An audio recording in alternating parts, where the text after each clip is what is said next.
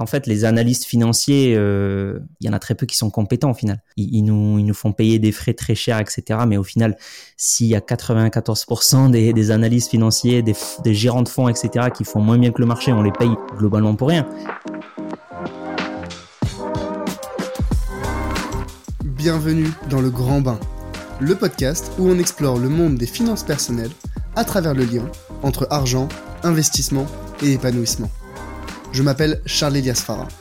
Passionné de finances personnelles et d'investissement, je crée du contenu et partage sur ces sujets afin de vous permettre de prendre en main vos finances. Pour moi, l'argent doit être un outil mis au service de l'épanouissement de chacun. Sauf que le monde de l'investissement semble opaque et compliqué pour beaucoup de personnes.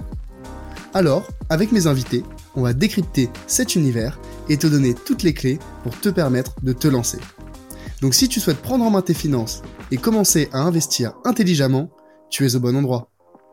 Dans ce nouvel épisode du Grand Bain, je reçois Mathieu Louvet, fondateur du média S'investir, qui a pour objectif d'aider les investisseurs novices à gérer eux-mêmes leurs investissements, notamment grâce à l'investissement passif. Et c'est justement le focus de cet épisode. On va définir et distinguer l'investissement actif et l'investissement passif, et expliciter les avantages et inconvénients de chaque méthode. Mais on va surtout expliquer pourquoi l'investissement passif est la méthode la plus efficace pour investir. Enfin, on verra quelles sont les façons les plus simples pour investir passivement en bourse, en immobilier et en crypto-monnaie.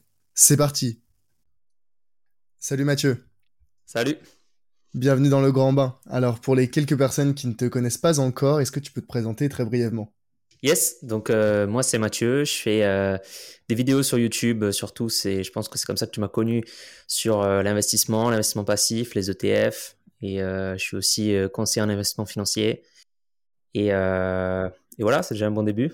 Ouais, c'est complètement comme ça que je t'ai connu. Euh, c'est vrai que quand j'ai commencé moi-même à m'intéresser euh, à l'investissement et aux finances personnelles, euh, t'étais un, un, des, un des premiers youtubeurs. Moi, je suis très YouTube. Je suis un peu la génération YouTube pour se, pour découvrir des, des nouveaux sujets et se former. Et j'avais trouvé ton contenu bah, super intéressant, instructif, une bonne, une bonne approche. Et surtout, j'avais tilté sur le sujet de l'investissement passif parce que c'est bien beau de travailler, de pas d'échanger son temps contre de l'argent, mais le concept de faire travailler son argent pour soi, je t'avoue que ça m'a ça m'a euh, ça a éveillé en moi une certaine curiosité à tel point qu'aujourd'hui bah, je suis aussi devenu conseiller en investissement financier.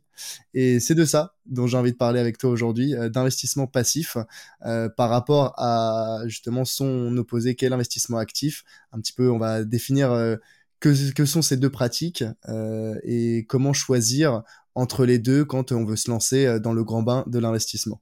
Alors, écoute, Mathieu, moi, ce que je peux te proposer, c'est qu'on commence par déjà poser les bases et un petit peu définir de quoi on parle. C'est quoi l'investissement actif? C'est quoi l'investissement passif? Bah, comme tu l'as dit en fait, euh, l'investissement euh, passif, c'est un investissement où bah, tu vas pas trop y passer de temps. En tout cas, bon, il y a plusieurs définitions, hein, mais comme on l'entend en, règle générale, c'est l'investissement actif, c'est le, gars qui va bah, passer euh, deux heures devant son écran à analyser des graphiques, etc. Ou le gars aussi qui va analyser euh, les boîtes des entreprises, qui va étudier les comptes, les ratios financiers, qui va lire voilà les, les, les reportings, etc. Et qui va passer beaucoup de temps en fait pour euh, créer son portefeuille. Donc là, on appelle ça faire du, du stock picking, quoi, venir sélectionner ses actions. Et, euh, et voilà. Et à contrario, l'investissement passif, c'est la personne qui va Bon, d'abord se former, ça prend du temps aussi, hein. mais une fois qu'elle a les bases, elle va créer son portefeuille et elle va un petit peu conserver ce portefeuille à vie avec euh, des ETF qui, eux, vont se renouveler sans, euh, sans action de sa part, qui vont, euh, suivre le marché, etc. Et, et donc, c'est ça l'investissement passif. C'est La promesse, c'est construire un portefeuille performant qui se gère en 5 minutes par mois. Ok, donc, euh, donc ouais, donc l'objectif, si je résume un petit peu de, l'investissement actif, c'est on va passer beaucoup de temps pour faire ce que tu appelles du stock picking, donc sélectionner des actions individuelles, dans un objectif de battre le marché, d'avoir un meilleur rendement, de meilleure performance que la moyenne du marché, alors que l'investissement passif, à l'aide des ETF, on va un petit peu définir ce que sont les ETF, c'est un objectif de répliquer la performance du marché, et ça, ça demande beaucoup moins d'efforts, beaucoup moins de temps d'où le, d'où le terme de, de passif. Euh, pour un petit peu définir les, les ETF, ETF c'est Exchange Traded Fund, c'est donc des paniers d'actions ok, qui vont regrouper un ensemble de donc d'actions et l'objectif de, de, l'ETF c'est de répliquer la moyenne pondérée en fonction de la, taille des, entreprises qui sont dedans, de répliquer la moyenne de la performance des différentes actions qui sont, sont dans ce panier. pourquoi, pourquoi selon toi ça tu, me dis, ouais, ça, demande un certain temps de formation. Euh, combien de temps il faudrait passer, selon toi, pour euh, vraiment se, former suffisamment pour définir un portefeuille euh, d'investissement passif efficace, sain et, et qui permette de, finalement passer le moins de temps possible sur ces investissements. Moi, je trouve juste que avec des ETF, en fait, on peut aussi chercher à battre le marché. Ça, ça dépend de ce qu'on fait avec, ça dépend aussi des ETF, parce que là, tu as défini aussi ce que c'était qu'un ETF euh, indiciel, donc il va suivre le marché. Mais aujourd'hui, on a plein d'ETF, des ETF qui sont euh, des ETF smart beta qui vont tenter de battre le marché aussi avec d'autres indices, etc. Il y a tout un monde, et aujourd'hui, il y a plus de 9000 ETF, c'est colossal. Euh, et sinon, du coup, pour répondre à ta question, donc combien de temps ça, ça prend pour se former, pour construire un portefeuille d'ETF Ça peut aller assez vite. En vrai, euh, c'est plus en fait tout le reste en fait qui prend du temps, c'est-à-dire optimiser sa fiscalité, euh, être convaincu de ce qu'on fait, parce qu'en fait en bourse, une des grosses erreurs, c'est ok, on a créé son portefeuille, mais euh, dans trois mois, il se passe un truc, dans deux semaines, il y a l'inflation qui est au top, dans un an, il y a la situation économique qui, qui vacille, et là, on va se poser des questions, on va changer notre portefeuille, on va faire autre chose. Donc ça, en fait, ça prend beaucoup de temps d'être convaincu vraiment de sa stratégie euh, de, de, de, vraiment avoir analysé un peu le panel de, des solutions qui existent en bourse pour se dire, OK, ben en fait, ça, c'est la meilleure solution. C'est comme ça que je dois faire et euh, il faut que je m'y tienne pendant longtemps. Et ça, ça peut prendre longtemps par contre. Donc en soi, construire un portefeuille d'ETF, on peut trouver un article de blog ou une vidéo qui nous dit comment faire, ça peut, ça peut aller vite. Hein. Euh, par contre, tout le reste, en fait, toutes les bases, toutes, toutes les connaissances à, acquérir, donc je parlais de la fiscalité, être convaincu, euh, optimiser ses frais, choisir le bon broker, etc. Il y a tout un, tout un monde après. Ça, ça peut prendre beaucoup plus de temps quand même.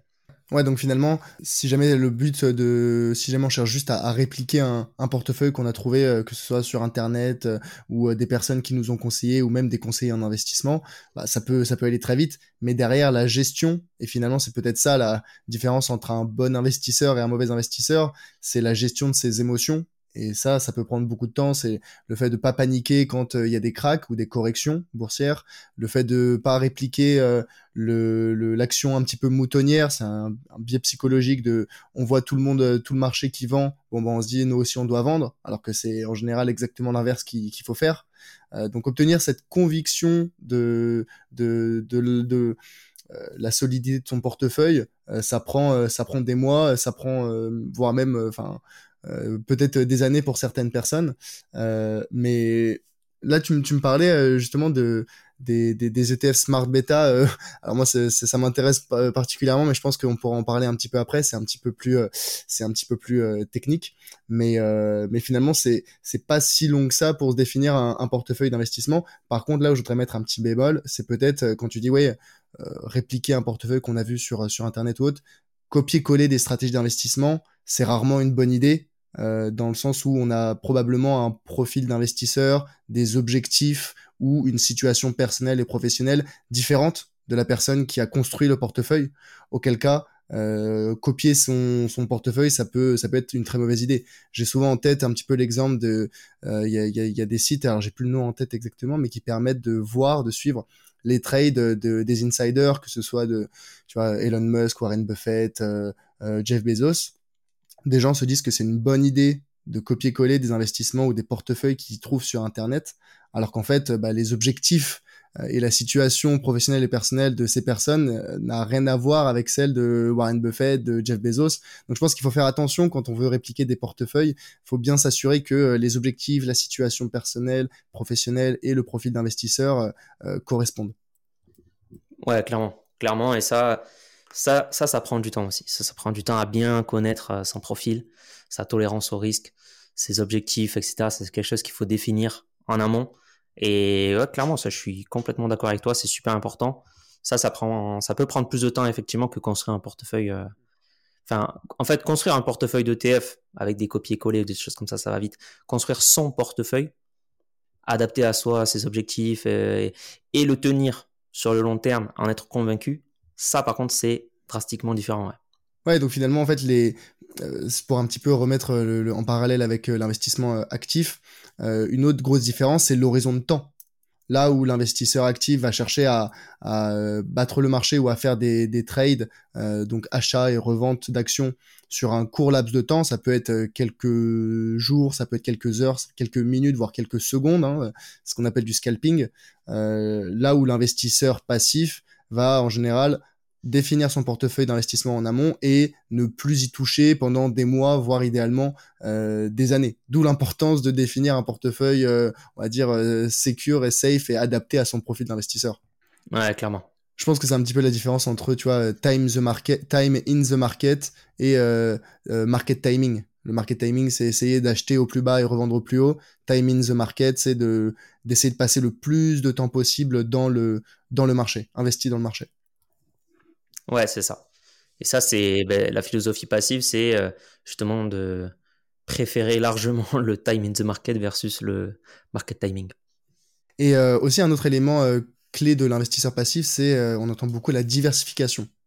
Euh, Est-ce que selon toi, euh, ça, je, t'avoue, alors moi, je suis pas du tout euh, investisseur actif et je pense que, alors, c'est pas ta spécialité, mais tu dois connaître plus de personnes qui en font que moi. est-ce que l'investisseur actif, il, diversifie également, il investit sur beaucoup d'actions, ou est-ce que non, c'est vraiment le propre de l'investisseur passif? Après, tout dépend, tout dépend l'investisseur actif en fait. L'investisseur actif qui va faire du stock picking, il peut très bien se faire quand même un portefeuille bien diversifié et euh, il peut même diversifier au-delà de la bourse à côté. Hein. Il peut avoir euh, parce que diversification c'est large. On peut on peut aller chercher à côté euh, de l'immobilier, des SCPI, des obligations, plein de choses. Donc un investisseur actif, il peut, très bien être diversifié. Et, et, il peut aussi être mal diversifié finalement, puisque euh, je sais pas quelqu'un qui fait que du trading sur du forex, bon ben là, il n'est pas explosé à, à plein de, de classes d'actifs. Il est il est juste sur, euh, sur un segment où il va prendre des, des positions très, très, très courtes. Donc, euh, ouais, c'est la diversification, c'est pas en même temps, j'ai envie de dire, un investisseur passif, il peut être assez mal diversifié. Il y en a qui, euh, qui investissent, je sais pas moi, simplement sur un ETF S&P 500. Ok, tu es bien diversifié sur les actions, mais en fait, euh, encore une fois, si on regarde la diversification, ça doit vraiment être beaucoup plus large que ça. Hein, il faut diversifier aussi en termes de, de classe d'actifs. Là, il est, seulement sur des actions. On peut diversifier sur euh, des zones géographiques aussi. Là, il est seulement sur des actions américaines. Donc, euh, je pense pas que la diversification elle, soit propre à un type d'investissement, en tout cas actif versus passif. C'est plutôt ensuite chaque, investisseur qui, a sa philosophie de diversification derrière. Ouais, donc finalement, la diversification, euh, alors c'est pas le propre de l'investisseur passif, mais c'est toujours un élément positif à avoir dans son, portefeuille, euh, que ce soit à l'intérieur d'une classe d'actifs, donc les actions. Tu peux être euh, investi dans des actions diversifiées géographiquement, le S&P 500, euh, donc la bourse américaine, le CAC 40 pour la bourse française, l'indice boursier le plus, le plus diversifié géographiquement, c'est le MSCI World, donc euh, qui c'est un indice qui suit 1600 entreprises euh, euh, des pays des pays développés. Hein, donc même ça, ça inclut pas les pays en développement. Donc donc on peut encore plus diversifier avec des ETF qui rajoutent des pays en, en, développement. Mais voilà, il y a une diversification géographique. Tu as un indice qui s'appelle MSCI ACWI IMI. Là, c'est le summum de la diversification, en tout cas sur les, sur les actions. Dedans, tu as 9000 entreprises pays développés comme euh, pays émergents, et tu as aussi des, as des large caps, donc des grosses capitalisations, mais tu as aussi des, des small, euh, donc des petites. Et ça, euh, ouais, c'est un des indices les plus diversifiés au monde. Alors large cap, hein, on rappelle, je sais pas si c'est il y a un chiffre précis, c'est quoi C'est un milliard de capitalisation? C'est au-dessus de 2 milliards. Après, ça dépend des zones géographiques. Aux États-Unis, on n'a pas les mêmes normes qu'en Europe, etc. Mais en règle générale, c'est au-dessus de 2 milliards de capitalisation. Donc on peut avoir une diversification géographique, une diversification grande capitalisation, petite capitalisation. Il y a aussi une diversification euh, sectorielle. On peut investir dans des entreprises euh, qui sont euh, peut-être que dans l'industrie automobile, d'autres dans la food, d'autres dans l'éducation. c'est, c'est, c'est... Moi j'entends plutôt en général que c'est pas hyper safe d'investir dans de la diversification sectorielle. Qu'est-ce que tu en penses? Ce qui est safe, c'est diversifier en termes de secteur, clairement. Après, si tu n'as qu'un seul ou, ou 3-4 secteurs, ouais, tu manques de diversification. Donc, euh, partir sur un indice large qui n'est pas sectoriel, genre euh, S&P 500, ben, au moins, tu es sûr d'avoir les, les, 11, euh, les 11 secteurs dans ton, dans ton portefeuille. Est-ce qu'on on, voit concrètement, en termes de, de, de, rendement, de performance, par exemple pour l'indice dont tu m'as parlé, qui est le plus large au monde avec les grandes caps, les pays émergents, les pays développés, est-ce qu'il euh, ou il sous-performe historiquement un, indice comme euh, le MSCI World ou le S&P 500, enfin des plus petites euh, diversifications? Sur, sur le très long terme, ils ont globalement la même performance avec le MSCI World parce que de toute façon, il est pondéré de manière à ce que le MSCI World compte pour quelque chose comme 80 à 85% du ACWI IMI. Donc finalement, on est hyper corrélé avec le, le MSCI World.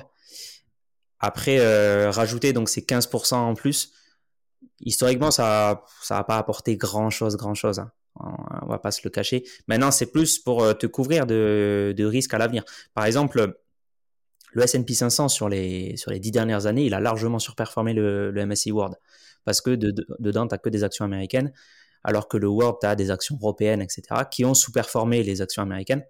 Ah, par contre, si tu remontes euh, jusqu'en, jusque dans les années 60, S&P 500 et MSCI World, ils ont globalement la même performance. Donc en fait, si tu t'attends à un retour à la moyenne, bon, euh, euh, à voir, hein, mais euh, ça peut prendre des années. Mais eh bien, on peut s'attendre à ce que les actions ex-US surperforment à l'avenir les, les actions US. Et du coup, ben, se diversifier avec un ACWI ou, ou au moins un MSCI World, eh bien, ça peut, ça peut être cohérent, quoi être cohérent, même si euh, dans le passé, euh, la CWI, il n'a pas apporté énormément. Ça peut quand même être cohérent pour se prémunir justement de risques à l'avenir de sous-performance de, des actions américaines, euh, ce, qui pourrait, ce qui pourrait arriver, hein. comme ne pas arriver d'ailleurs, mais ça te, permet de, ça te permet de te prémunir de ce risque. Ouais, c'est parce que tu vois, je, trouve que quand on commence à s'intéresser à la bourse très rapidement, je parle de, tu vois, c'est peut-être cinq dernières années, dix dernières années, euh, tout le monde parle du, S&P 500 qui a, qui a super, surperformé par rapport euh, euh, à, la bourse mondiale, hein, le MSCI World. Mais finalement, comme tu l'as très bien dit, les, bah, performances passées ne préjugent pas des performances futures. Euh, et quand on commence à vouloir investir aujourd'hui, la première chose vers laquelle on nous dirige, c'est alors soit un MSCI World pour un petit peu euh, la jouer safe avec de la diversification, mais on nous dit tout de suite le, S&P 500, c'est euh, ces dix dernières années, il a fait il a fait 11% par an. Enfin Qu'est-ce que, comment est-ce que tu derrière tu, tu te prémunis face à ces recommandations euh, qui, qui, qui t'incitent à aller vers ce qui a le mieux performé ces dernières, ces dernières années? Bah c'est ça, c'est se diversifier du coup et se dire euh, bah on n'en sait rien, c'est pas parce que récemment ça a augmenté que euh, à l'avenir ça va continuer d'augmenter, en tout cas de surperformer. Donc bah, diversifions-nous et, et, et partons sur sur les actions de la planète entière quoi. Ouais, donc vraiment diversification, conseil numéro un quand on veut commencer à s'exposer euh, notamment au marché des actions. Après, c'est, ça reste hyper corrélé à tous les marchés actions. Ils, sont d'ailleurs de plus en plus corrélés. On a des investisseurs. Euh, en fait, comme in fine, c'est les mêmes investisseurs. Globalement, euh, même s'il y a quelques variantes, mais euh, quelqu'un, enfin un investisseur américain, il va se positionner sur des actions américaines, mais aussi sur des actions européennes, des actions des pays émergents. Quand il va vouloir vendre, eh ben, il va vendre toutes ses actions. Et c'est pour ça qu'on a une espèce de corrélation euh, sur toutes les actions. Parce qu'au final, les acteurs sont, sont les mêmes. Les acteurs, ils commencent à se diversifier partout. Et, euh, et du coup, ça, ça, fait que les actions sont de plus en plus corrélées partout. Moi, je pense que la diversification aujourd'hui est, certes, il faut diversifier en termes d'actions, en termes de zones géographiques quand on investit en bourse, en termes de secteurs, etc. Ça, c'est primordial. Mais après, il faut aller bien au-delà, c'est-à-dire avoir d'autres classes d'actifs. Ça, pour moi, c'est très, très, très important. Euh, avoir des actions, ok, mais avoir aussi euh, l'immobilier, des SCPI, avoir, euh, avoir des choses comme ça qui vont permettre de vraiment avoir une, une, une corrélation qui, enfin, une faible corrélation, une très faible corrélation et pour exploiter la force de la diversification, il faut forcément avoir des faibles corrélations. Si tu as euh, deux actions qui sont extrêmement corrélées, ça sert à rien de diversifier ou presque à rien. Par contre, euh, si tu as deux actions qui sont qui sont décorrélées, limite, ben, c'est super content parce que quand il y a une qui va bien, ben, l'autre elle va pas trop bien, mais vice versa et ça permet vraiment de, de lisser tes, ton investissement et de réduire ta volatilité. Du coup, quand tu as des actions qui sont très très corrélées, diversifier en actions, ça, ça, ça reste limité. Quoi. Donc, faut aller chercher d'autres classes d'actifs. Je parlais des SCPI tout à l'heure. SCPI, c'est super bien parce que, bon, certes, on n'a pas une performance aussi élevée que, que les actions, mais derrière, tu as, une résilience face aux crises, tu as une volatilité qui est très faible, etc. Quoi. Ouais, donc euh, tu soulèves un point, intéressant ici, c'est pas uniquement s'arrêter au prisme de la diversification, mais aller plus loin en se disant c'est de la diversification et de la décorrélation. C'est vraiment faire attention que ce dans quoi on investit, alors décorrélation, hein, pour expliquer, c'est euh, par exemple si deux actions, euh, quand la bourse baisse, les deux baissent en même temps, on va dire qu'elles sont corrélées. Par contre, si la bourse baisse, s'il y en a une qui baisse et l'autre qui monte, on peut dire qu'elles sont décorrélées. C'est ok. Donc ça c'est intéressant. Mais euh, justement euh, à propos de la décorrélation et de la diversification des classes d'actifs, qu'est-ce que tu penses? Je voudrais bien avoir ton avis sur euh, les obligations. Parce qu'on aujourd'hui on entend beaucoup parler des, actions, on dit les obligations sont un peu passées au second plan. Pourtant historiquement, euh, tu vois, il y avait dans, les années 50, il y avait les, obligations qui rapportaient 8% par an, là où les actions rapportaient 3%. Donc euh, il y a des périodes de, l'histoire qu'on a oubliées, j'étais pas né, t'étais pas né, où euh, c'était l'inverse. Et, et pourtant aujourd'hui j'ai l'impression que ça a été complètement mis sous le tapis Qu'est-ce que tu recommanderais à des investisseurs qui veulent commencer aujourd'hui à investir? Est-ce que euh, c'est intéressant de se de s'exposer à cette à cette classe? Ouais, moi je suis j'aime beaucoup les obligations. Je trouve que c'est un c'est une superbe classe d'actifs aussi. Et justement, il y a, y a une forme de décorrélation.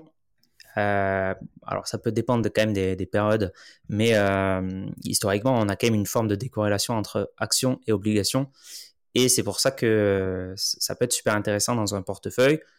Historiquement aussi, on a moins de volatilité sur les obligations. Alors après, il faut, bien choisir ses obligations. Hein. Si on prend des obligations ultra risquées et, ultra long terme, etc., euh, effectivement, on, peut avoir des, produits qui sont euh, aussi volatiles qu'une action.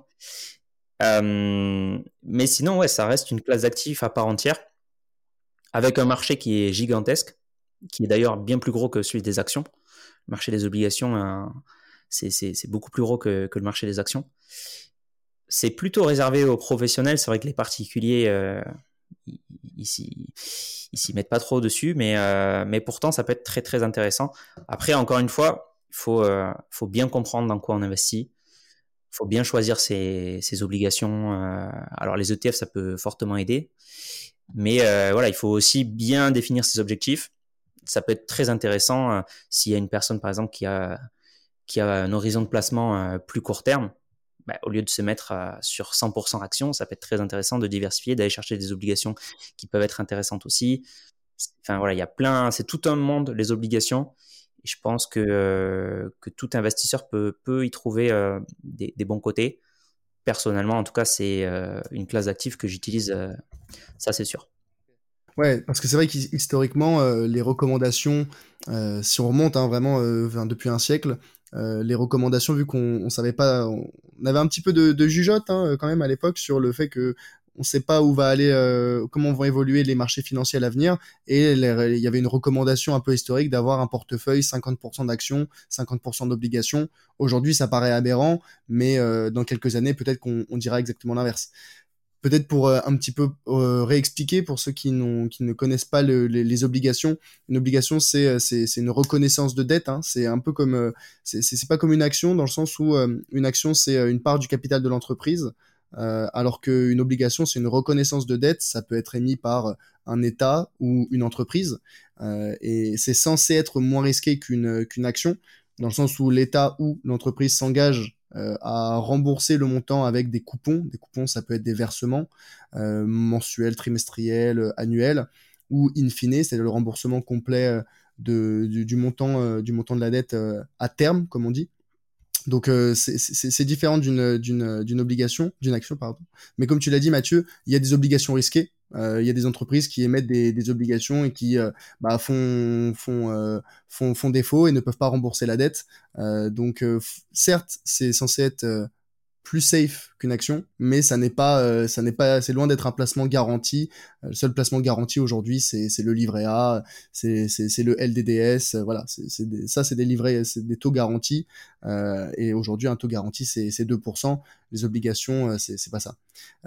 et tu t'as, as mentionné un, un élément intéressant pour s'exposer aux obligations il y a les ETF obligataires. Là où aujourd'hui il existe des ETF pour les actions, euh, il, y a aussi des ETF pour les, pour les obligations, n'est-ce pas? Tout à fait. Et en fait, euh, si on veut, euh, nous en tant que particulier, s'exposer aux obligations, en fait, on va avoir un, un premium à payer, enfin, une, on va payer cher en fait nos obligations. Alors que les professionnels aujourd'hui, ils ont accès à des obligations avec des avec des forfaits, on peut dire ça comme ça, des forfaits plus avantageux. En fait, avec les, les ETF, on va pouvoir bénéficier de, de cet accès à des obligations euh, ben, au bon prix. Donc euh, c'est pour ça que les ETF c'est super intéressant et en plus avec les obligations, les ETF obligataires, on a des ETF qui peuvent nous exposer bah, à tout un tas d'obligations, à un petit peu ce qu'on veut et avec du coup des paniers diversifiés d'obligations donc, je sais pas, par exemple, on peut prendre un ETF obligataire euh, sur les, obligations euh, du Trésor américain. Ben, on pourra avoir un panier diversifié d'obligations avec plusieurs maturités, donc c'est-à-dire euh, plusieurs durées, enfin durées d'obligation, quoi. Et comme des durées de prêt, hein, en gros. Et, et ouais, ça, ça permet de, de bien se diversifier. Après, c'est complexe quand même. Les ETF obligataires, il faut il y a plus que ça quand même à comprendre derrière, notamment ils vont pas jusqu'à maturité, etc. Bon, euh, c'est tout un monde encore une fois, mais euh, bien utilisés, ils peuvent être intéressants. D'ailleurs, ils sont de plus en plus intéressants. Tu parlais d'avant des obligations qui rapportaient beaucoup. Là, par exemple, les obligations 10 ans aux États-Unis aujourd'hui, le rendement il est autour de 3,5%, ce qui euh, ce qui est pas déconnant quand on crée un portefeuille. Euh, aujourd'hui, on a, on a le choix entre livrer à 2% ou euh, eh bien aller euh, essayer de placer son argent en bourse, etc. Ben, en fait, c'est pas déconnant d'aller chercher des obligations à 3,5% dans une partie de son portefeuille, aller ensuite mettre un petit peu d'actions, aller ensuite mettre un petit peu dans des SCPI et, et encore une fois bien diversifier.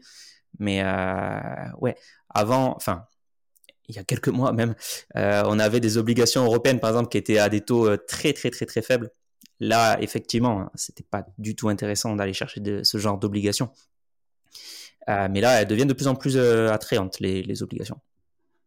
Ouais, c'est dingue, hein, ça, euh, des, bons du Trésor américain. Donc, on considère que on va toucher, on va être remboursé, enfin, on va toucher les 3,5% à condition que le, Trésor américain, l'État, les États-Unis ne font pas faillite. Donc je pense que c'est un postulat relativement safe quand on quand on veut décider de de, de placer son argent. Je pense que si on on a on a des doutes sur la capacité euh, des États-Unis à, à, à ne pas faire faillite dans les années qui viennent ou dans les dix années qui viennent, je pense que c'est pas le moment d'investir dans les dans les actions. Hein. Euh, on a d'autres problématiques en tête, on a on est suffisamment craintif pour ne pour ne pas s'y exposer. Et ouais, 3,5% pour euh, donc une dette de, du Trésor américain, qui est entre guillemets presque garanti par rapport à un 2% euh, sur, sur le livret A aujourd'hui. Euh, c'est euh, c'est intéressant, c'est légèrement plus risqué, mais mais le, le rendement est, il est il est presque doublé. Donc donc je pense que c'est ça reste quelque chose de très intéressant. Donc peut-être pour un petit peu synthétiser, là on alors on a très brièvement parlé de de, de l'investissement actif et, euh, et montrer pourquoi c'est c'est pas forcément intéressant euh, pour la majorité des, investisseurs. On en reparlera après. Mais l'investissement passif, je pense que les éléments à garder en tête, c'est euh, l'objectif de, alors pour les ETF indiciels, donc de se rapprocher de, de la performance moyenne du marché. C'est possible de l'abattre avec des ETF smart beta, mais c'est quelque chose d'un petit peu plus un petit peu plus technique. Et finalement, on se rapproche de l'investissement actif parce qu'on va choisir des facteurs, euh, facteurs qui vont influer sur sur les ETF euh, qu'on va choisir. Tout à fait, ouais. le seul, la seule différence, c'est que on va pas y passer du temps. C'est l'ETF qui va tout faire pour nous. Mais, euh, mais oui, après, c'est, c'est, on peut pas trop qualifier ça de 100% passif, en tout cas, le, smart beta, ouais. Euh, mais je pense que c'est peut-être un petit peu technique pour qu'on en, on en parle tout de suite. Peut-être qu'on on y reviendra. Moi, j'aimerais bien en parler un petit peu plus, mais c'est vrai que c'est un sujet un petit peu plus technique. Euh, et donc, une autre caractéristique de l'investissement passif, enfin, quelque chose qu'on met vraiment en place à chaque fois, c'est de la diversification, de la diversification géographique, de la diversification sectorielle pour euh, les actions, mais aussi de la diversification dans ces classes d'actifs. on s'expose aussi à l'immobilier, on s'expose aussi aux obligations, on s'expose à des classes d'actifs qui sont décorrélées des actions. Et enfin, le dernier point, c'est time in the market. Plus on passe de temps dans les marchés financiers, plus on est investi longtemps, plus on a de chances d'obtenir un rendement euh, positif et même important, grâce notamment euh, aux, intérêts composés. Euh, je pense que là, j'aimerais un petit peu du coup qu'on passe à la, au sujet de pourquoi est-ce que l'investissement passif est le plus intéressant par rapport, par rapport à l'investissement actif. Il y a plein de raisons que j'ai en tête. quelles sont les, les, premières qui viennent à l'esprit, Mathieu? Il, y a, il y en a pas mal, il y en a vraiment beaucoup. Euh, déjà, on a parlé de la première raison. Enfin, ça peut être la première pour certains. Moi, c'est pas la première pour moi en tout cas. C'est que c'est non chronophage. Donc, du coup, euh, une fois qu'on a les bases, une fois qu'on a les connaissances, on n'a pas à y passer du temps à analyser les graphiques, les comptes, etc. Non chronophage. Euh, le deuxième, point, et moi c'est le point le plus important pour moi parce que euh, passer du temps, moi ça me dérangerait pas de, passer du temps sur le sur euh, du stock picking, etc. Moi c'est c'est un peu ma passion, donc euh, si l'investissement le demandait et si, en fait on avait de la performance en faisant ça, je, le ferais. et c'est ça en fait le, deuxième point, c'est que l'investissement passif, il est globalement plus performant que l'investissement actif. Voilà, je sais pas si tu veux qu'on développe ce point-là ou si tu veux qu'on énumère d'autres euh, d'autres arguments avant. C'est vrai qu'on pourrait, on, peut y passer très longtemps à démontrer, mais c'est juste qu'il y a eu un, un, nombre incalculable de euh, d'études qui ont montré que euh, l'investissement actif, donc le fait d'acheter et revendre, essayer de battre le marché, d'acheter bas, de, de, revendre haut, ça a été inefficient, ça a donné des résultats moins bon que d'essayer de simplement euh, répliquer le marché. Et euh, la stat qu'on ressort très souvent, c'est qu'environ 90% euh, des investisseurs actifs ne battent pas le marché et donc ont une performance plus faible que des investisseurs passifs. Ouais, exactement. En, fait, en bourse, plus on est actif, plus on, va faire des allers-retours, plus on va payer des frais, donc dégrader notre performance, plus on va payer des impôts, donc on va dégrader aussi notre performance. Plus on va aussi euh, ben, être euh, moins exposé au marché potentiellement, et c'est là où on va euh, ben, sous-performer ou surperformer. Mais le, fait est que la majorité en fait de, ceux qui font ça activement, ben, ils sont plutôt dans la sous-performance. Donc déjà impôts, frais, ça on en a parlé. Mais aussi il y a plein de biais cognitifs du, de l'investisseur. En fait, l'être humain il est vraiment pas fait pour être un bon investisseur à la base parce qu'il est bourré d'émotions et de biais, alors qu'un bon investisseur, il doit être, euh, il doit être un robot en fait. Il doit être un robot. Euh, des biais, on pourrait en citer plein. Il y a notamment le biais euh, rétrospectif. En fait, on a tendance à changer notre avis du passé. Dire que avant, on pensait par exemple que, ben, je sais pas moi, Apple allait bien bien performer. Six mois après, Apple a pas du tout bien performé. Et six mois après, en fait, on se, on se persuade qu'il y a six mois, on été persuadé que Apple allait sous-performer. On change en fait notre, notre, notre vision de notre avis. Et, euh, et en fait, ce, ce, ce biais rétrospectif, il est hyper malsain parce que on se dit ah mais en fait j'avais raison, je savais qu'Apple allait sous-performer. Et en fait, si j'avais raison, ben en fait c'est que j'ai un pouvoir prédictif euh, important, donc je vais peut-être avoir raison sur la suite. Et en fait, le biais, euh, le biais, en fait, si on si on était bien au courant, en fait, il, fallait, euh, je sais pas moi, noter par exemple euh, toutes nos prédictions sur un papier et, et voir en fait qu'on avait on avait tort, en fait, on n'avait pas raison. Et ça, les les fonds professionnels qui investissent activement, ben ça en fait ils sont obligés de le noter sur un papier quelle position ils prennent parce que ça c'est public, on, voit très bien quelle performance ils ont eu, qu'est-ce qu'ils ont fait, etc. Et, en fait, euh, c'est Spiva notamment qui étudie du coup la performance de ces fonds actifs. Et, euh, c'est ça la stat, je crois que la dernière étude euh, de l'an dernier, c'était 94% des fonds professionnels qui tentent de battre le S&P 500 sur 20 ans. 94% font moins bien. Donc il y a simplement 6% qui font mieux. Et nous, en tant que particulier, bon, on se dit, ok, bon, il y a 80 96 pour, 94% euh, pendant qui euh, font moins bien que le S&P 500. Moi, en tant que particulier, j'ai même pas tous les outils qu'ils ont, j'ai même pas l'équipe d'analystes qu'ils ont. Est-ce que vraiment je vais arriver à faire à faire mieux que le S&P et, euh, ouais, c'est ces études là notamment qui qui pousse de plus en plus de particuliers à se dire bon ok, en fait l'investissement passif, ben voilà, on va suivre le marché, mais au moins on est sûr d'avoir des bonnes performances, on est sûr même de battre la majorité des professionnels. Euh, la majorité des particuliers aussi, hein, il y a des études aussi sur ça qui montrent que les particuliers, ben, au final, ils n'ont ils ont pas des très bonnes performances parce qu'ils sont actifs justement, parce qu'ils font du trading, parce qu'ils font plein de choses qu'il ne faut pas faire. Et voilà, donc on se retrouve avec un investissement euh, passif. On se dit, euh, ben, en fait, enfin quand on gratte, et ça, c'est, je sais pas si ça t'a fait ça toi au début quand tu as, appris tous ces chiffres, mais moi, j'ai plein de retours sur ça et des gens qui se disent, ah ouais, donc en fait, les analystes financiers il y a très peu qui, il y en a très peu qui sont compétents au final. Ils, nous, ils nous font payer des frais très chers, etc. Mais au final, s'il y a 94% des, des analystes financiers, des, des, gérants de fonds, etc., qui font moins bien que le marché, on les paye globalement pour rien. Et, et là, en fait, on commence à déconstruire les, le, prof, enfin, le, comment dire, toute cette industrie financière qui est, euh, qui est pas si pro que ce que ça en a l'air, en fait, euh, au début, quoi il y a des têtes qui vont tomber là. Euh, je, sens que les, les, analystes financiers derrière, si jamais il y en a certains qui nous écoutent, mais je suis, le fait est que je suis d'accord avec toi en fait. J'ai vu les chiffres, j'ai lu un nombre incalculable d'études parce que quand tu commences à t'intéresser à la bourse, tu te dis bah non, les fonds d'investissement c'est des types qui sont plus intelligents que toi, plus compétents que toi, ils ont accès à des outils auxquels toi t'as pas accès. C'est obligatoire qu'ils aient une performance supérieure bah, à la moyenne du marché même si tu te dis que le marché il est efficient, que euh, voilà, le marché, euh, la moyenne du marché, c'est censé représenter euh, l'intelligence collective des investisseurs, mais tu dis bah forcément les professionnels, ils ont une intelligence plus élevée que la moyenne, et dans les dans les dans les résultats, c'est pas le cas.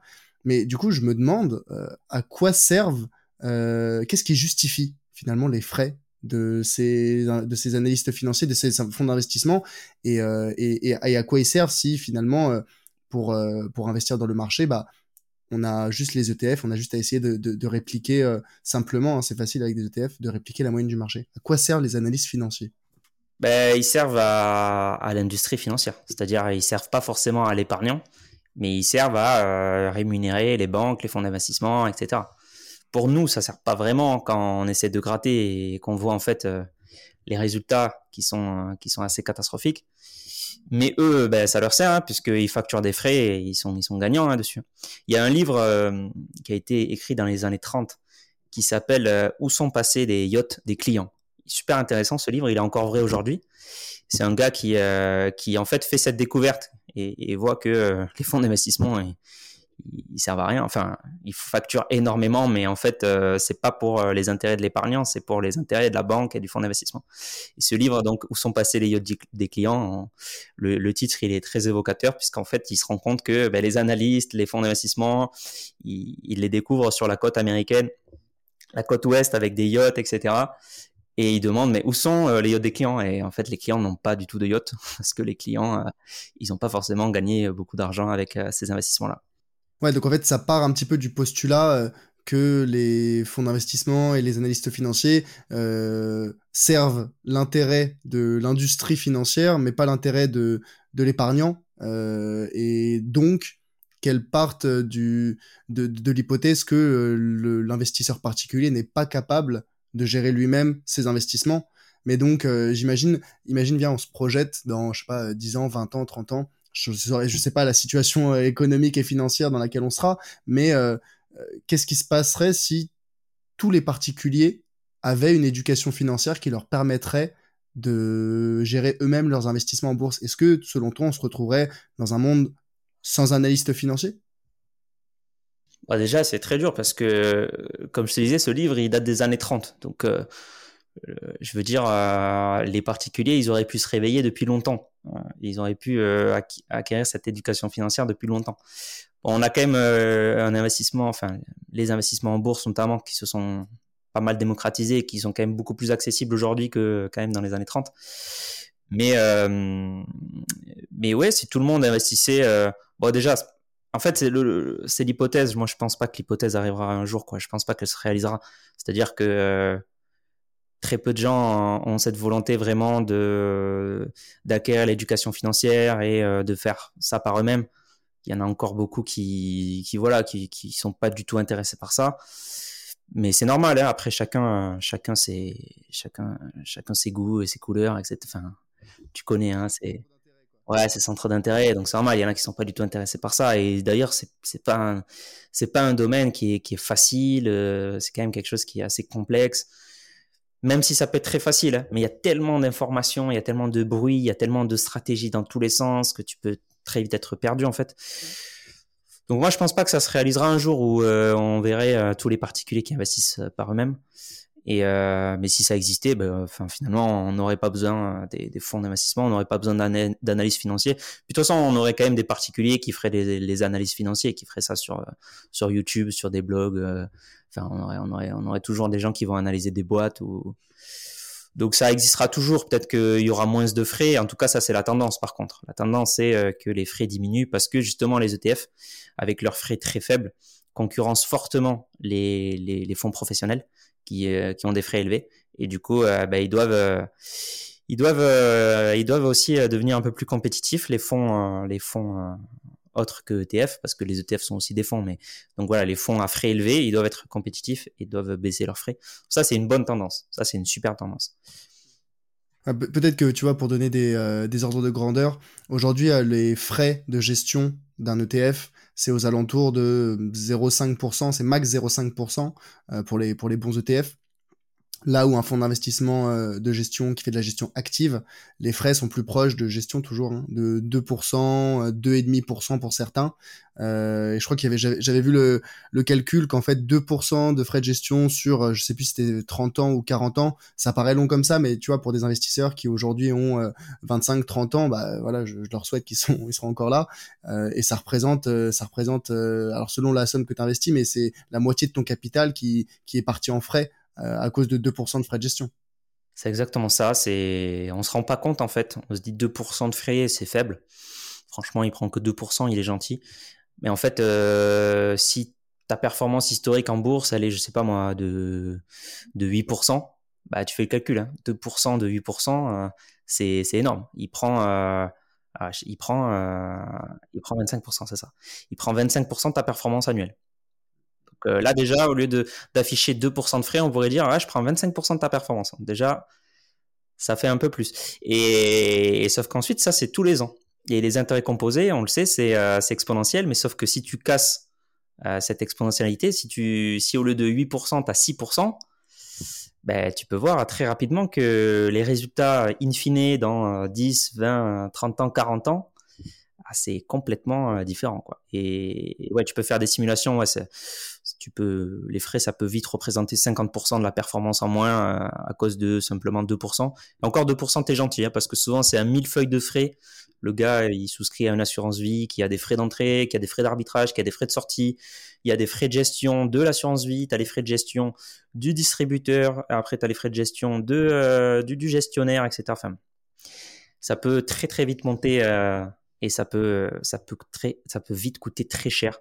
Et d'ailleurs, un conseil sur ça, faites attention au, au conseil en investissement financier. Nous, on, on, l'est avec, euh, avec Charles, on est conseiller en investissement financier, mais faites attention à ceux qui sont, euh, qui sont non, euh, non indépendants, qui vont dépendre justement d'une société de gestion et qui vont vous vendre des, des fonds très chers. Parce que derrière, en fait, il va arriver, cette personne, elle va arriver et vous dire, ah, moi, c'est gratuit, mes conseils sont gratuits.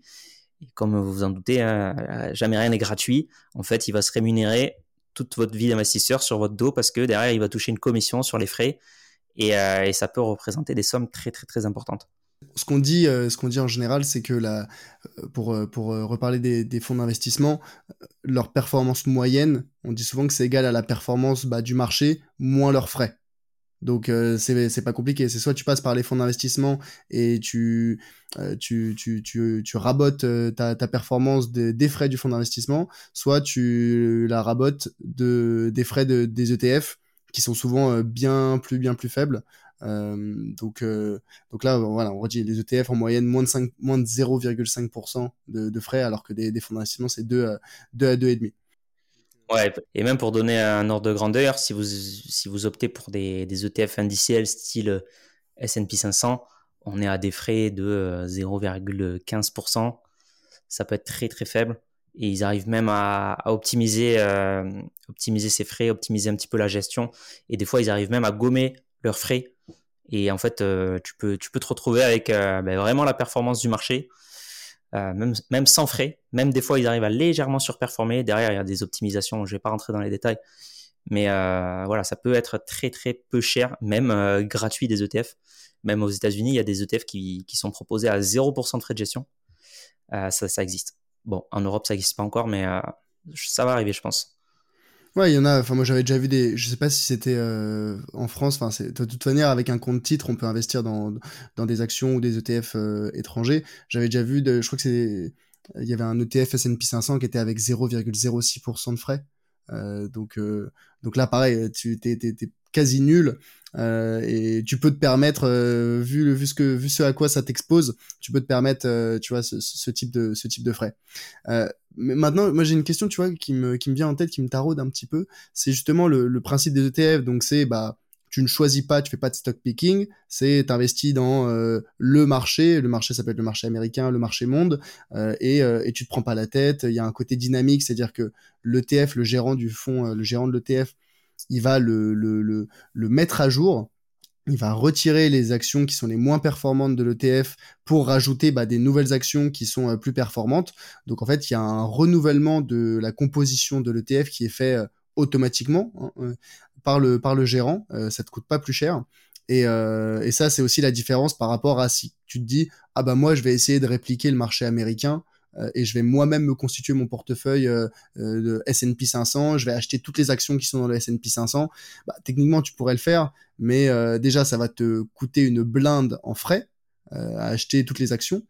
Et ensuite, derrière, t'as pas le travail de recyclage, entre guillemets, de nettoyage, j'ai envie de dire, de, de l'ETF qui est fait automatiquement par le gérant. C'est à toi de, ah bah, quand une action sous-performe, tu vas devoir la vendre, puis aller acheter une nouvelle action. Euh, et, c'est pour ça qu'aujourd'hui, euh, les ETF sont bien plus efficaces que euh, si tu voulais le répliquer à la mano, j'ai envie de dire. Ouais, clairement. Et, et ouais, ça, ça serait. Enfin, si tu fais un ETF toi-même, bon courage. S&P 500, t'as 500 boîtes, MSCI World, t'as 1600.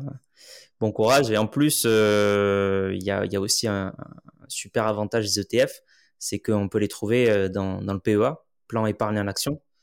Donc c'est une une enveloppe fiscale qui est euh, avantageuse en France. Et, euh, donc, euh, ce, PEA, normalement, on n'a pas le droit d'investir dans les actions américaines, par exemple.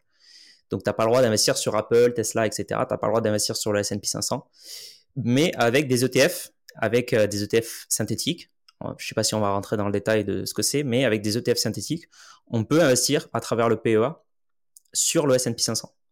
Et, et ça, c'est une formidable opportunité, en fait, parce que on va, euh, on va euh, être optimisé fiscalement et euh, investir sur le S&P 500 avec des ETF passivement. Enfin, c'est une superbe opportunité.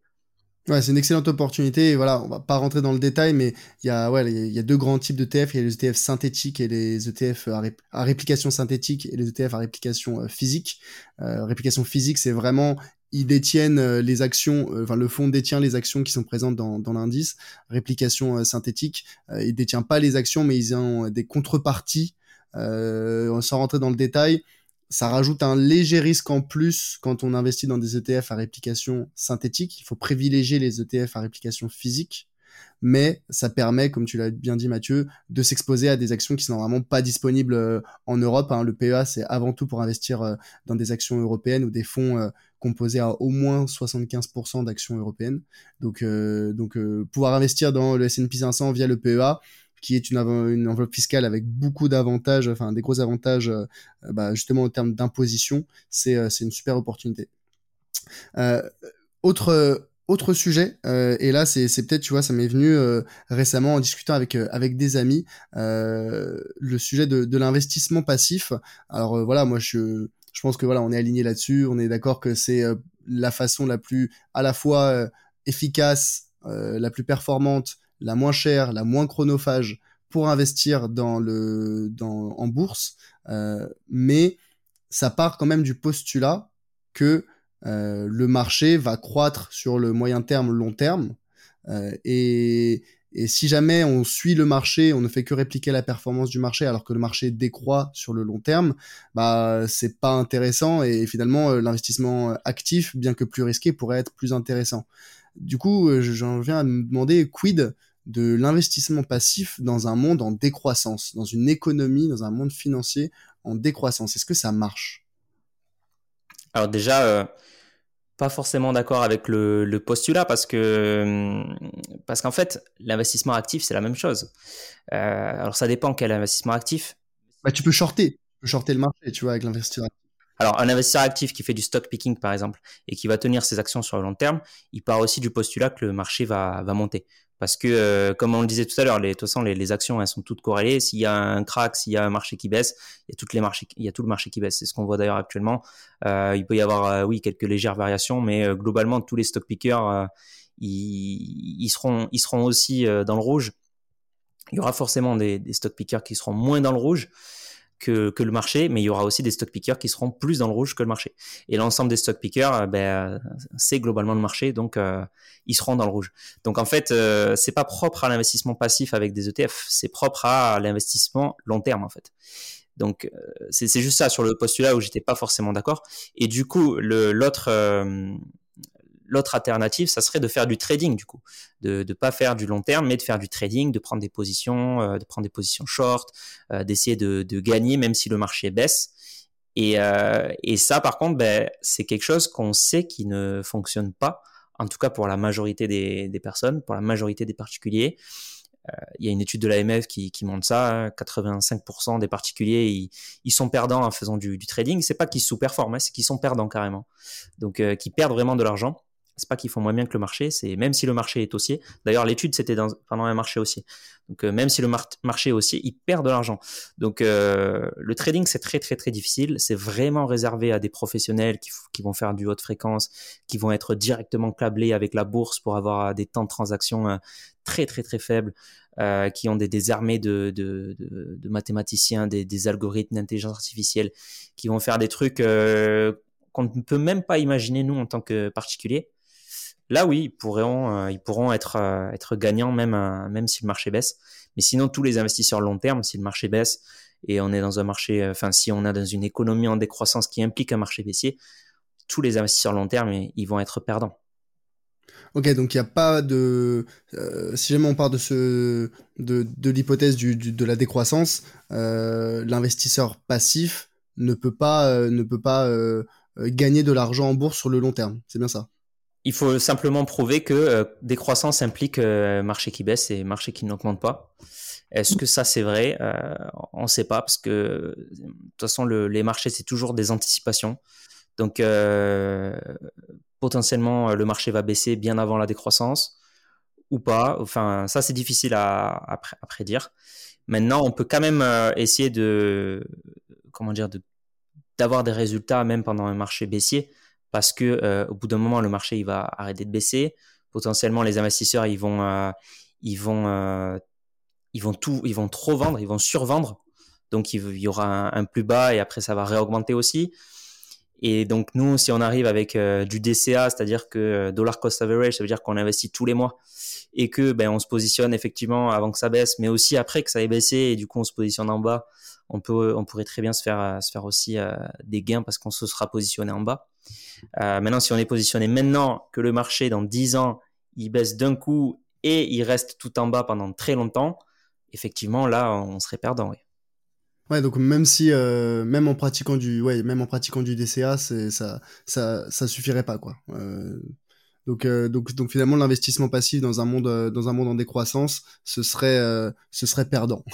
Mais en fait, tout investissement globalement, parce que c'est quoi un investissement? Un investissement, c'est tu donnes de l'argent à quelqu'un qui va euh, eh bien, investir cet argent à son tour et qui va essayer de le faire fructifier.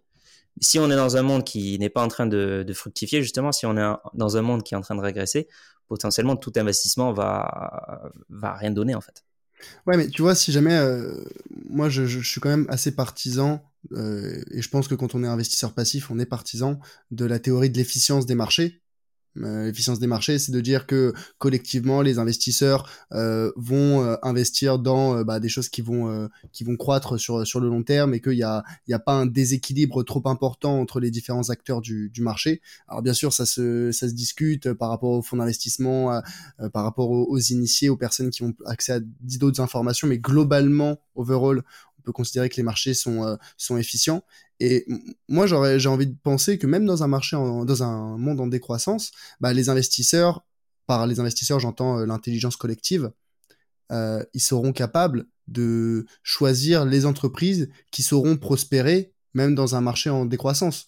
Euh, même si overall, donc euh, euh, à, l'échelle globale, bah, le, PIB peut peut diminuer, il y a quand même des entreprises qui vont savoir se positionner sur bah, des marchés des marchés qui vont tout de même prospérer, que ce soit tu vois là sur la transition énergétique, sur sur un, impact environnemental positif, sur l'écologie. Je me dis que ces entreprises là, même si on est dans un marché en décroissance, elle va continuer à prospérer. Est-ce que finalement les investissements ne vont pas se rediriger vers ces entreprises-là qui sont capables de prospérer malgré une période de décroissance? Ouais, ça, serait tout à fait possible. Et du coup, on aurait des ETF euh, potentiellement qui, feraient euh, donc leur capacité, qui sortiraient leur capacité euh, d'auto-nettoyante et qui, qui, du coup vireraient les, entreprises qui performent pas et qui rentreraient des, des entreprises qui performent. Ça, c'est tout à fait, c'est possible, c'est possible. Maintenant, euh, maintenant, si le marché, en fait, si le marché commence à déplacer les capitaux euh, vers euh, vers les entreprises qui, qui, vont profiter donc de, cette nouvelle économie en décroissance entre guillemets, euh, bah, du coup, encore une fois, ça sera pas que les ETF qui vont en profiter, ça sera aussi les stock pickers du coup, parce que le marché c'est les stock pickers. Donc, euh, globalement, en fait, on aura des entreprises qui seront complètement à l'abandon euh, et, des entreprises qui seront euh, qui, auront qui s'accapareront tous les tous les nouveaux capitaux. Bah, c'est tout à fait possible. C'est tout à fait possible. Après les seuls perdants ça serait euh, les, gens qui achètent des actions et qui les gardent à vie. Ça c'est une stratégie parfois qu'on voit sur YouTube. Acheter des actions et les garder à vie. Et donc il y a aucune a aucun nettoyage des, actions qui performent pas bien. Donc eux ça serait un peu les les dindons de la force oui, clairement. Ok, donc euh, si, si je récapitule pour euh, un petit peu euh, euh, mettre en avant et faire comprendre un petit peu pourquoi est-ce que l'investissement passif est, supérieur à l'investissement actif pour la majorité des investisseurs. C'est le temps de gestion beaucoup plus faible, donc beaucoup moins chronophage que de la gestion active, euh, moins de biais émotionnels, émotionnels donc pas de biais de surconfiance, pas, de biais qui pourraient impacter les prises de décision.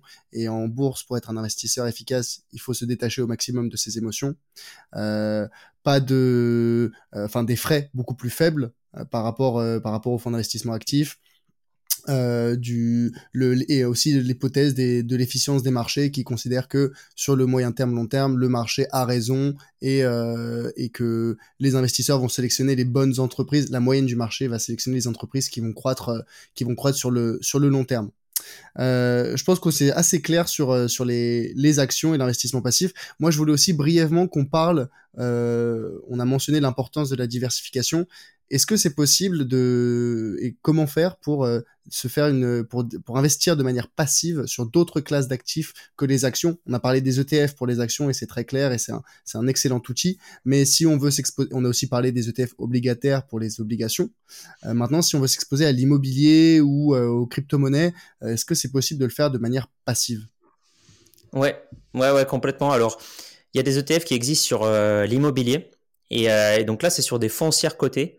Et les foncières cotées, en fait, des entreprises euh, qui sont cotées en bourse et, et dans leur business, elles investissent sur, sur des biens immobiliers. Par contre, euh, ces foncières-là, elles sont hyper corrélées avec le marché des, des actions, en fait. Et, euh, et, donc, ça rajoute pas une, une diversification qui est très intéressante. On reste sur, en fait, des actions en bourse. Il y a une autre forme d'investissement en immobilier passive, c'est donc les SCPI, donc des sociétés civiles de placement immobilier. Et, euh, et, elles, en fait, elles sont pas du tout cotées en bourse, donc elles vont vraiment être euh, très décorrélées. Par exemple, en 2008, alors que les marchés se cassaient la figure avec la crise des subprimes, qui est en plus une crise immobilière euh, aux États-Unis, les, les SCPI, eh bien, elles, elles ont, elles ont amené 0% de performance. Elles n'ont pas baissé, elles n'ont pas augmenté, mais au moins, elles ont conservé le capital. Par rapport aux actions qui avaient fait moins combien? Aux actions, alors le S&P, il a chuté de moins 50% à son plus bas de son plus haut à son plus bas. Et sur l'année 2008, euh, il me semble qu'il a fait moins de 30% le S&P. Et donc là, les, les, les, ouais, les SCPI, là, elles ont fait zéro. Donc, euh, donc là, on est vraiment sur une belle diversification. Là, c'est vraiment, on n'est pas du tout corrélé, quoi. Alors que les, les, donc les foncières cotées, elles, euh, en 2008, elles se sont fait arracher la figure, hein. littéralement, parce que c'était une crise financière et immobilière. Donc, bon, elles, elles ont, elles ont vraiment amené aucune, euh, enfin, elles ont, elles ont plombé plutôt le portefeuille qu'autre chose en 2008. en 2020, ben pareil, les SCPI en 2020, elles ont, elles ont apporté 4, 4 à 5% de performance, alors que 2020, ben, crise coronavirus, le CAC 40, il a fait moins 7%, il me semble, sur l'année. Voilà, et là, SCPI, elles ont fait plus 5. C'est, encore une fois, c'est, c'est une superbe une superbe source de diversification. Euh, voilà, donc ça c'est SCPI, investir en immobilier passivement. Pour, te, pour très brièvement expliquer, la, SCPI, c'est une société qui va euh, acheter des biens immobiliers. Toi, en tant qu'investisseur particulier, tu achètes des parts de la SCPI euh, et tu vas percevoir, donc la, société va mettre les biens en location. Et toi, en tant qu'investisseur, tu vas percevoir une part des loyers qui est proportionnelle à l'investissement que tu as fait dans, dans la SCPI. Donc ça te permet de t'exposer à l'immobilier, tu perçois des loyers comme si tu étais euh, bah, un propriétaire, euh, sauf que derrière, bah, tu n'as pas la gestion euh, des locataires, tu n'as pas les travaux, tu n'as pas besoin d'apporter un capital énorme. Hein. Il y a des SCPI aujourd'hui, tu peux investir dedans pour quelques, quelques centaines d'euros. Donc c'est beaucoup plus accessible. donc c'est un, un, très bon moyen d'investir et de s'exposer à l'immobilier de manière vachement passive. Exactement. Et outre les loyers, tu peux aussi bénéficier de la variation du prix euh, des biens immobiliers sous-jacents, donc du prix de la part de la SCPI, qui peut monter, euh, qui peut aussi baisser. Évidemment, il y a, un risque, de, perte en, capital ici. Hein. Euh, mais par exemple, en 2020, donc 2020, c'était à peu près 4% de, de, performance grâce au loyer et à peu près 1,2, il me semble, de performance parce que les biens ont pris de la valeur. Donc ça faisait, euh, ouais, ça faisait à peu près 5, euh, je crois qu'on était à 5,3% de performance en 2020 par exemple, en pleine crise euh, du coronavirus. C'est super bien, tu vois, là, de, de, de, se dire, ah bah attends, nous, moi, j'entends historiquement, les actions, c'est plutôt 8%, c'est 10% sur les S&P, pourquoi je vais aller m'embêter à investir dans du SCPI ou dans l'immobilier qui est à 4-5% ça, ça, ça, me paraît ridicule. Mais là, le point qu'on a mentionné avant, bah voilà, euh, pendant les pendant les grosses crises là où le, les actions ont perdu 50%, bah l'immobilier euh, est resté à zéro. Donc euh, là, tu aurais été très très très content d'avoir une part de ton de ton portefeuille en, en SCPI. Donc je pense que c'est un bon exemple pour montrer l'importance de la diversification. Et après, donc il y avait aussi les donc euh, très clair pour les SCPI euh, pour s'exposer l'immobilier. Et ensuite euh, les, les, les crypto-monnaies, qui est une autre classe d'actifs encore.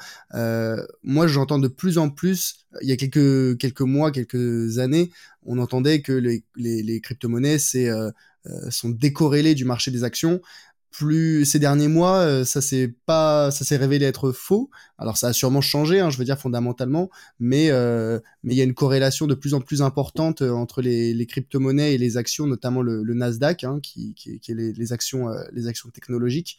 Est-ce que ça reste quand même intéressant de, de, de diversifier Est-ce qu'on peut toujours dire diversifier avec les crypto-monnaies?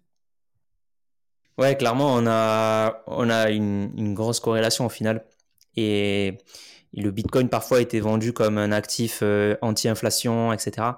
Euh, et ben, ça n'a pas du tout le cas, été le cas, ça n'a jamais été le cas pour l'instant. Après, c'est très récent, hein, ça, existe depuis 2008-2009, le Bitcoin. Mais, euh, mais ouais, clairement, c'est assez corrélé. En fait, c'est ce dont on parlait tout à l'heure. En fait, les acteurs sont les mêmes. Aujourd'hui, ceux qui investissent dans les crypto-monnaies, euh, majoritairement aujourd'hui, c'est maintenant des professionnels. Avant, c'était vraiment des particuliers. Maintenant, la part des particuliers dans les cryptos, c'est autour de 30%. Et 70% maintenant, c'est des pros. Donc, c'est des fonds d'investissement. Derrière, c'est euh, des, des, bah, des, il y a des ETF, il y a, il y a plein de choses dessus. Et, euh, et donc, euh, comment eux, ils classifient euh, les, les cryptos? Ben, Pour eux, les cryptos, c'est un actif risqué, au même titre que les actions croissance du Nasdaq, euh, du Nasdaq 100, par exemple. Et du coup, ben, quand, quand les marchés, en tout cas quand le contexte économique est pas favorable, quand euh, les taux commencent à augmenter, l'inflation euh, commence à, accélérer, ben, eux ils se disent ah euh, les cryptos c'est une classe d'actifs risqués donc on va les vendre. Et c'est comme ça qu'on se retrouve avec des cryptos qui sont corrélés en fait avec les, marchés boursiers et, les actions spéculatives. Alors est-ce que c'est intéressant de, de, diversifier sur les cryptos? Ben, Pourquoi pas? Tout dépend après de, de nos convictions sur les crypto-monnaies. Est-ce que, est-ce que voilà, est-ce que c'est une révolution ou est-ce que c'était simplement une bulle? Euh, Ça peut être quand même euh, intéressant pour l'investisseur passif, parce que l'investisseur passif, il est censé ne pas prendre position sur ce genre de questions. Il est censé se dire, je sais pas si c'est une bulle, je sais pas si c'est une révolution, j'en sais rien. Bah du coup, je diversifie et j'en prends un peu. Et, euh, et donc, euh, moi, c'est ma philosophie personnellement, hein, c'est euh, d'avoir un petit peu en crypto-monnaie parce que ça peut être intéressant, ça peut, ça peut se développer, ça peut, ça peut faire des choses. Euh, par contre, ben, qu'un peu parce que ça peut aussi ne rien faire du tout. Et si ça s'effondre, ben, je veux pas que ça impacte énormément mon, mon portefeuille. Et pour s'exposer aux crypto-monnaies, il y a plusieurs moyens, mais un des moyens pour l'investisseur passif, c'est effectivement d'aller chercher des ETF. Euh, pourquoi? Ben Parce que, ben, encore une fois, c'est vraiment pas chronophage. On va déléguer en fait toute la question sécurité qui est super importante en crypto. Sécuriser ses clés privées. Euh, donc, il y en a qui vont acheter des ledgers, c'est-à-dire une petite clé USB sur laquelle ils vont, euh, ils vont stocker leurs clés privées. Alors, moi, c'est ce que j'ai aussi, hein, mais je me tourne de plus en plus vers les ETF. Parce que là, du coup, on délègue la sécurité. Donc, c'est l'ETF, c'est le gestionnaire de l'ETF qui va vraiment sécuriser nos, nos crypto-monnaies. Euh, on délègue aussi ben, le, le, le, choix des, des, cryptos. On peut avoir un ETF qui est diversifié, par exemple sur 10, 15 crypto-monnaies. Et euh, on a, ben, pareil, cette, euh, cette, cette, capacité auto-nettoyante. Donc, le, l'ETF, s'il y a une crypto qui commence à baisser, il va la, la virer et il va en prendre une qui, qui commence à, à, à, se positionner dans, dans le top. Donc voilà, ça peut être une, une formidable, euh, un formidable vecteur en fait d'investissement sur les cryptos. Par contre, on n'a pas du tout euh, l'utilisation des cryptos derrière. Hein. Si vous utilisez euh, des ETF pour investir en crypto, vous n'allez pas pouvoir derrière, je sais pas moi, payer en crypto, ça c'est pas possible. Parce que du coup, on, en fait, on, du coup, on occulte toute la partie utilisation des cryptos parce que derrière c'est un ETF. Avec un ETF, on peut pas faire grand chose à part acheter et vendre son ETF. Donc, euh, si j'ai bien compris, là, pour les, si jamais on veut se diversifier, alors oui, ça reste, euh, ça reste une classe euh, d'actifs intéressante pour l'investisseur qui souhaite se, diversifier. Mais comme tu l'as dit, déjà un, c'est très récent, donc on a peu de recul sur sur le, le, rendement et les performances et la volatilité. Et, et, donc c'est pour ça que quand on dit il faut, on peut s'exposer aux crypto quand on a des convictions, mais une faible part de son portefeuille. Aujourd'hui, les recommandations, c'est souvent 5%, 10% grand max de son portefeuille qui peut être investi en crypto. Et pour, s'exposer aux crypto de manière assez diversifiée, euh, de, façon intrinsèque, bah on peut, il existe aujourd'hui des, des, ETF euh, de, des ETF crypto qui euh, exposent au top 5 top 5 en termes de, capitalisation, hein, les, les 5 plus grosses cryptos, il y a des top 25, il y a des, il y a des top 100. donc après, à, à, à, chacun de, de, de, voir ce sur quoi il veut, il veut s'exposer mais, euh, c'est possible de s'exposer euh, aux crypto-monnaies avec des, ETF aujourd'hui. Ouais, clairement. Puis même, euh, ça se, vraiment, ça commence à bien se développer les ETF crypto, surtout en Europe. Donc, on est assez chanceux pour ça. Et, pour ceux qui connaissent un peu les cryptos, ben, avec les cryptos, on peut faire du stacking, du lending, etc. C'est-à-dire, en possédant les cryptos, on est récompensé un petit peu parce que simplement on les possède. Et ça, eh ben, maintenant, c'est possible sur les ETF tu peux acheter aujourd'hui un, ETF et euh, tu vas, ben, grâce à cet ETF, aussi avoir les récompenses de euh, parce qu'on possède cette crypto, on a un petit peu 2, 3, 4, 5% de performance en plus annuelle. Ça, les ETF, ils permettent aujourd'hui, euh, donc ça, c'est super ça aussi. Mathieu, je pense que ça, fait déjà plus d'une heure qu'on se parle, mais c'est passionnant. J'aimerais, euh, j'ai vraiment envie qu'on continue cette euh, cette discussion, mais euh, mais l'heure est passée est passée très très vite. Peut-être pour une très brève synthèse de de ce dont on vient de parler. Voilà, on a parlé de l'investissement actif qui cherche à battre le marché en faisant du du stock picking, du market timing, à essayer d'acheter quand c'est bas, revendre quand c'est haut, sur le forex, sur les marchés, sur les matières premières, qu'importe.